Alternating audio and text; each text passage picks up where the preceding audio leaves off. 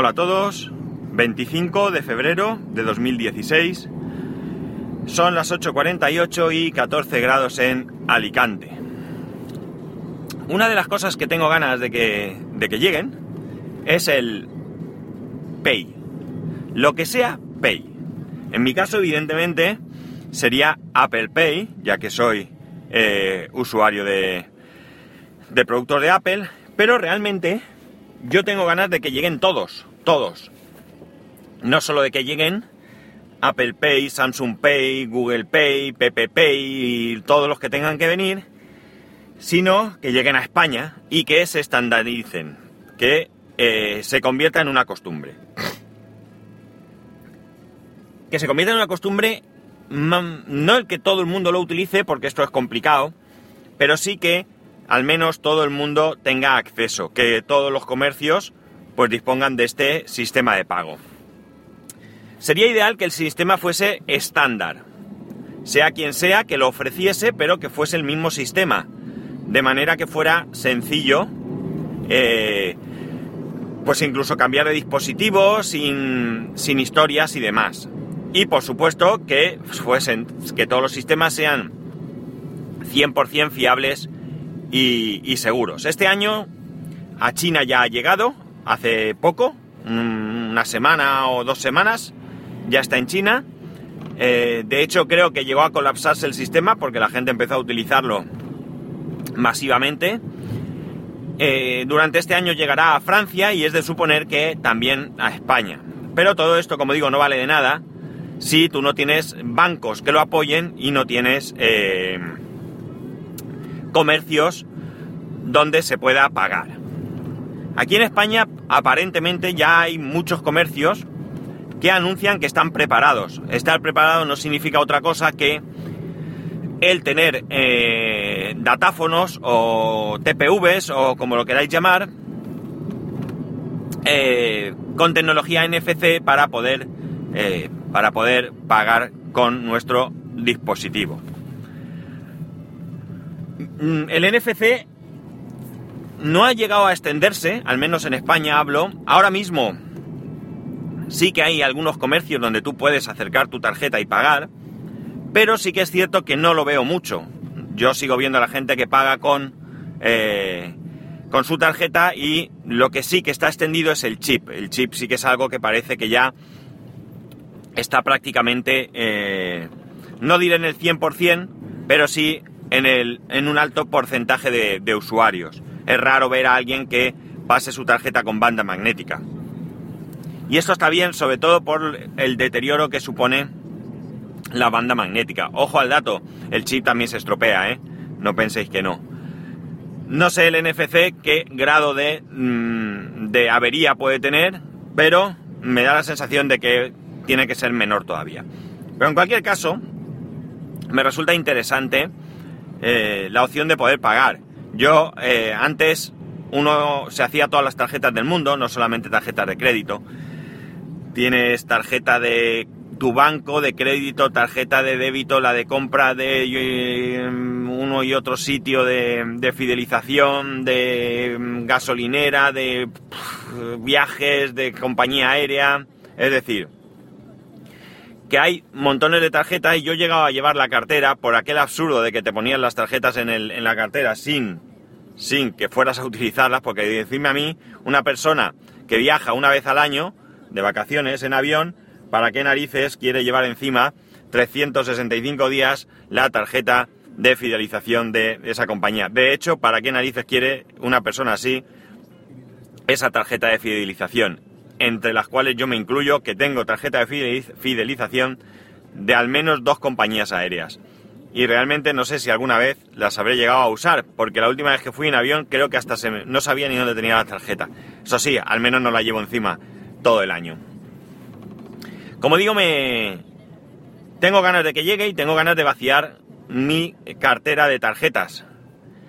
Si a esto unimos que aquí en España ya eh, ha salido el nuevo DNI, el DNI creo que es 3.0, donde se va a incluir en una sola tarjeta no solamente el documento nacional de identidad, sino también se va a incluir el carnet de conducir y la tarjeta sanitaria, pues ya llegamos a un punto bastante, bastante eh, elevado de descarga de plástico dentro de nuestra cartera. Ahora lo que habéis menester es rellenar la cartera con billetes. Sí, ya sé, ¿para qué quiero yo pagar con, con el pay de turnos y luego llevo billetes? Pues porque siempre tocar el dinero hoy por hoy todavía mola. Digo que es muy difícil que aquí se extienda rápidamente porque vivimos en un país donde todavía hay arraigadas algunas costumbres. Sí que es cierto, sí que es cierto, que poco a poco se va reconduciendo a la población hacia lo que a los bancos le interesa. Por ejemplo, aquí en España somos uno de los muy pocos países, a mí me dijeron una vez que solamente España y Japón disfrutábamos, y esto lo entrecomillo, del uso de la cartilla del banco. Para quien no lo conozca, la cartilla del banco es una libreta, por decirlo de alguna manera, mm, no de alguna manera, realmente se le llama libreta, la libreta de ahorro, la libreta del banco. Es una libreta que eh, donde se van anotando todos los movimientos que tú vas haciendo. Sacas dinero, te cobran un recibo, es decir, es como si llevaras un extracto, un extracto de tu cuenta, pero dentro de una libreta. Eh, esta libreta, unos años atrás, se eh, modernizó, entre comillas, y se le incluyó una banda magnética. A raíz de ahí, pues se facilitó mucho la tarea de los, de los empleados de, de los distintos bancos. Esto, la libreta de ahorro, tradicionalmente se utilizaba sobre todo en, en cajas de ahorro. Era como estaba muy asociado la, libreta de ahorro a la caja de ahorro y la cuenta corriente a los bancos, aunque esto no significa que en ambas entidades no pudieses contratar otro tipo de cuenta. La cuestión es que, como digo, se puso una banda magnética y de alguna manera se eh, facilitó la tarea. Luego esta banda magnética se permitió utilizar en los cajeros automáticos para poner la libreta al día, después para sacar dinero, etcétera, etcétera. Esto ya os digo que es un suplicio porque, eh, primero que las impresoras de libretas son mecanismos bastante, bastante complejos. Daros cuenta que una impresora de libretas tiene un mecanismo por el cual tú no puedes introducir ningún objeto eh,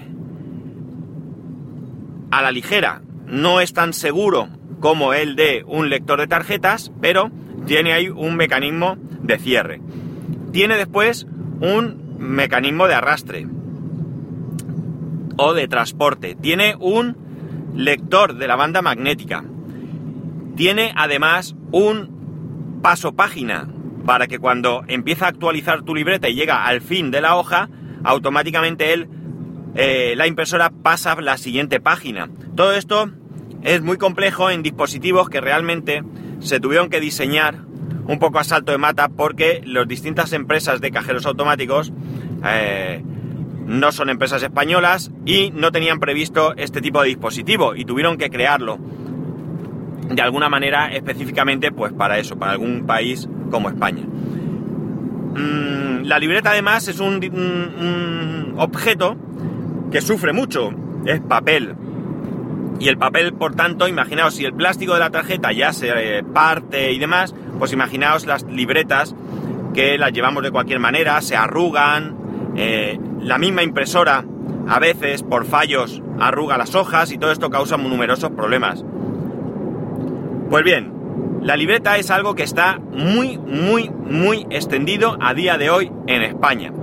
Algunos de vosotros, algunos de vosotros españoles o residentes en España, a lo mejor pensaréis que, que no, porque vosotros no lo hacéis y en vuestro entorno no.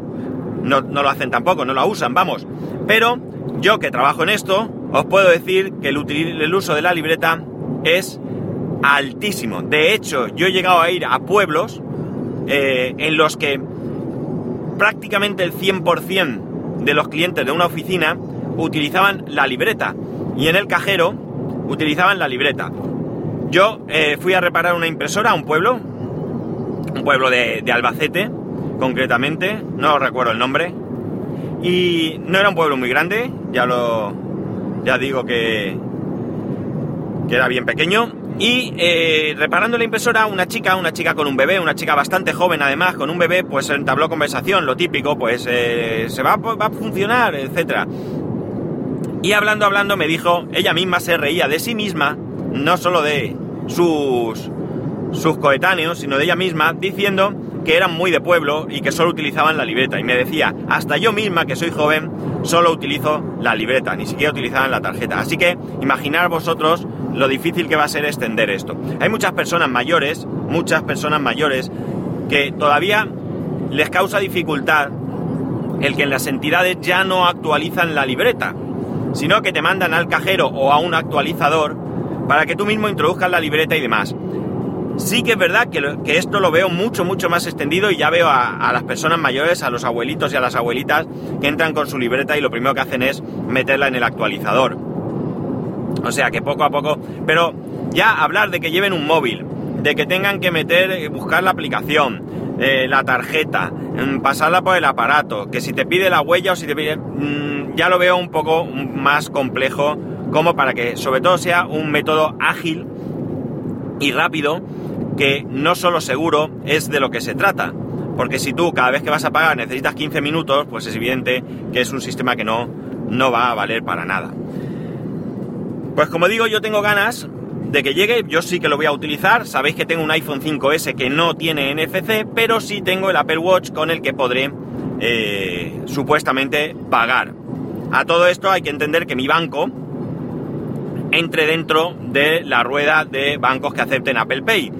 Pero tengo esperanza porque mi banco ya ha aceptado Apple Pay en otros países donde está implantado. No sé si es en Gran Bretaña, creo que, que allí está implantada mi entidad y allí es uno de los bancos que están dentro de, la lista de, bancos que, han firmado acuerdos con Apple. Como digo, espero que no sea solo Apple, que vengan todos eh, y que y que se popularice y se extienda, se extienda eh, entre la población. Todo esto, ¿por qué lo he pensado? Pues habéis visto el título y el título os habrá llamado la atención. Monopoly Pay. ¿Por qué he titulado esto así? Porque todo esto viene por una noticia de que parece que Monopoly va a sacar, o ha sacado, o está a punto de sacar, una versión del juego en la que no va a haber billetes. ¡Oh! Monopoly sin billetes. Esto es una catástrofe. Catástrofe. Que no me sale. ¿Por qué? Porque lo que van a hacer es un dispositivo con un lector de código de barras donde digamos que de alguna manera será la banca, irá almacenando el, el dinero que tiene cada uno, el dinero de la banca y las compras y las ventas. Es decir, si tú vas a comprar una propiedad, cogerás la tarjeta de la propiedad, leerás su código de barras y te, eh, te descontará el precio de esa propiedad. Si tú caes en una casilla, eh, de un de otro jugador y le tienes que abonar, pues harás la transacción con este dispositivo. Con lo cual, como veis, ni la mismísima Monopoly es capaz de sustraerse al eh, atractivo de los medios de pago electrónicos. Esto, la verdad, es que es una simple anécdota. Entiendo que que lo harán por modernizar o por... no sé, porque realmente esto no significa que Monopoly no vaya a seguir sacando sus versiones tradicionales, parece ser que han anunciado que, que no es así. No es la primera vez que Monopoly trata de eh, sacar una versión en la que no haya billetes, pero eh, ahora para mí es noticia porque viene unida de eh, el hecho de que, pues eso, diferentes compañías vayan sacando sus sus, sus sistemas de pago. Al igual que también hay otra cosa que me atrae bastante, ya lo comenté en su día, que es la eSIM, que se ha vuelto a anunciar en, en, el Mobile World Congress, que creo que Telefónica va a sacar su primer teléfono con eSIM en Alemania, creo que a finales de este 2016, y que es algo que lo veo muy interesante porque nos va a permitir muchas cosas. Si al final se implanta y al final las compañías eh, mm, telefónicas acceden, pues vamos a tener muchas más posibilidades que con una SIM tradicional. De momento, Nosotros no tendremos que cambiar la SIM cada vez que cambiemos de compañía, parece ser que podremos tener, tener distintos perfiles, es probable que incluso dentro de esos perfiles pueda ser que puedas tener diferentes compañías con una sola tarjeta, no lo sé, no lo sé cómo funcionaría, pero el abanico de posibilidades es más amplio. Es algo que no es inmediato, como digo, eh, Telefónica hasta finales de año no va a sacar nada. Apple ya sacó sus iPad con esta tarjeta, que en, en Estados Unidos incluso había una compañía, no recuerdo si era ATT, en el momento que te dabas de alta con ellos ya la bloqueaba para que pudieses utilizarla con otra compañía. Así que, como veis, las compañías de, telefonía no están muy por la labor, o, no, al menos no todas, porque si Telefónica va a sacar su móvil con eSIM, está claro que aquí también hay diferentes eh, posiciones por parte de estas compañías.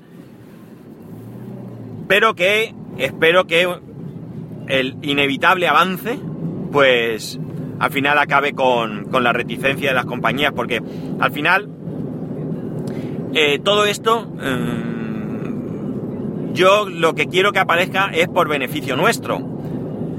Si las compañías implantan todo esto será por su propio beneficio, evidentemente, pero de rebote puede ser que también nos beneficie a nosotros y en definitiva es lo que, lo que todos buscamos. Vamos. ¿Por qué se pone el semáforo en verde y la gente frena? Eh, la cosa es que son dos, dos temas que yo sigo habitualmente. Cualquier noticia que leo de ello, pues me intereso porque, porque tengo ganas de que ambas cosas lleguen. Creo que serán buenas para nosotros, o al menos eso es lo que pienso y sobre todo es lo que espero. Pues nada, chicos, hasta aquí llegamos. Ya sabéis, para poneros en contacto conmigo, arroba spascual en Twitter y Telegram y daytoday arroba spascual.es por correo electrónico. Un saludo y nos escuchamos mañana.